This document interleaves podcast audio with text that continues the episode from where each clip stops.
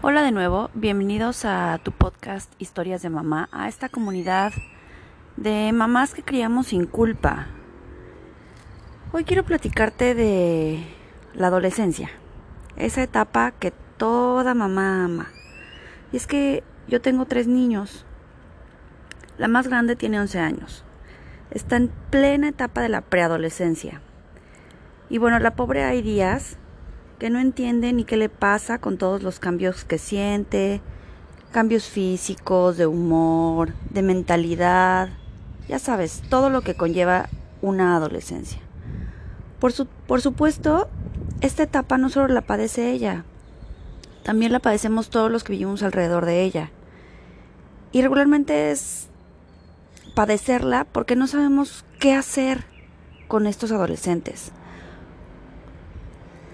Regularmente la paciencia no es una de mis más grandes virtudes, sin embargo, cuando la veo así, lo primero que trato es de recordar cómo me sentía yo en estos cambios tan drásticos de la vida.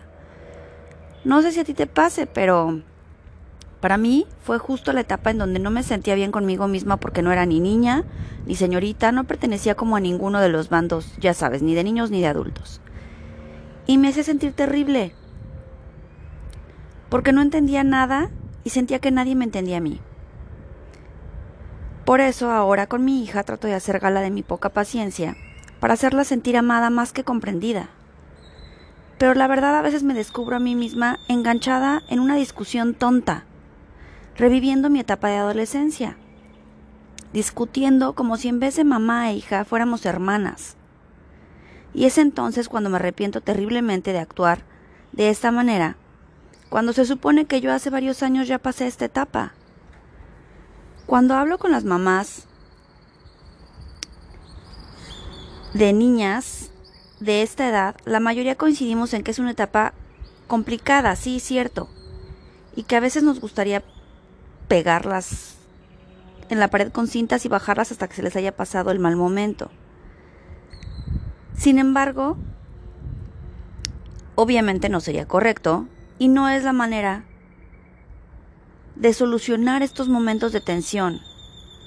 Como madres tenemos que enseñarles que son solo eso, momentos, que van a pasar y que van a dejar de sentirse así.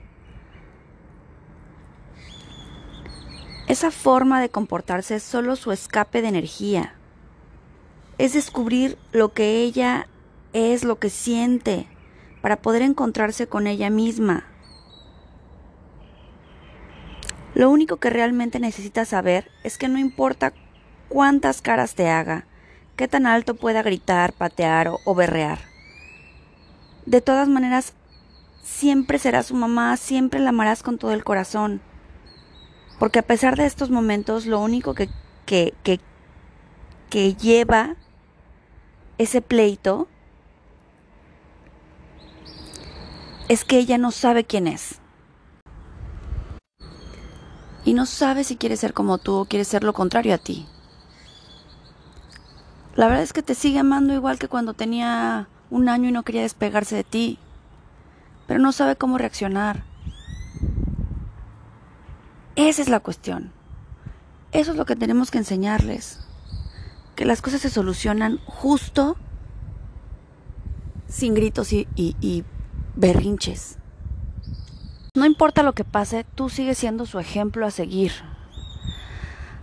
Así que cuando veas que tu adolescente tiene una de esas rachas, respira muy profundo y antes de entrar a esa batalla que no ganarás, solo recuerda que tú eres la mamá o el papá, que tú eres el adulto y que el que lleva el timón eres tú que eres tú el que debes enseñarle cómo se debe comportar, cómo debe solucionar esos conflictos emocionales.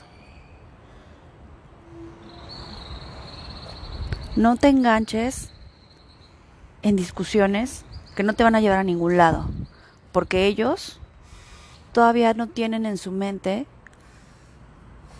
la capacidad de ver que tú tienes la razón. Así que no te enfrasques en discusiones. Solo hazlo sentir cuánto amor tienen ahí. Espero que este podcast te haya dejado algo de valor. Si te gustó, compártenos. Y nos escuchamos en la siguiente. Bye. Mi nombre es Nayeli Barra y me encantó estar contigo.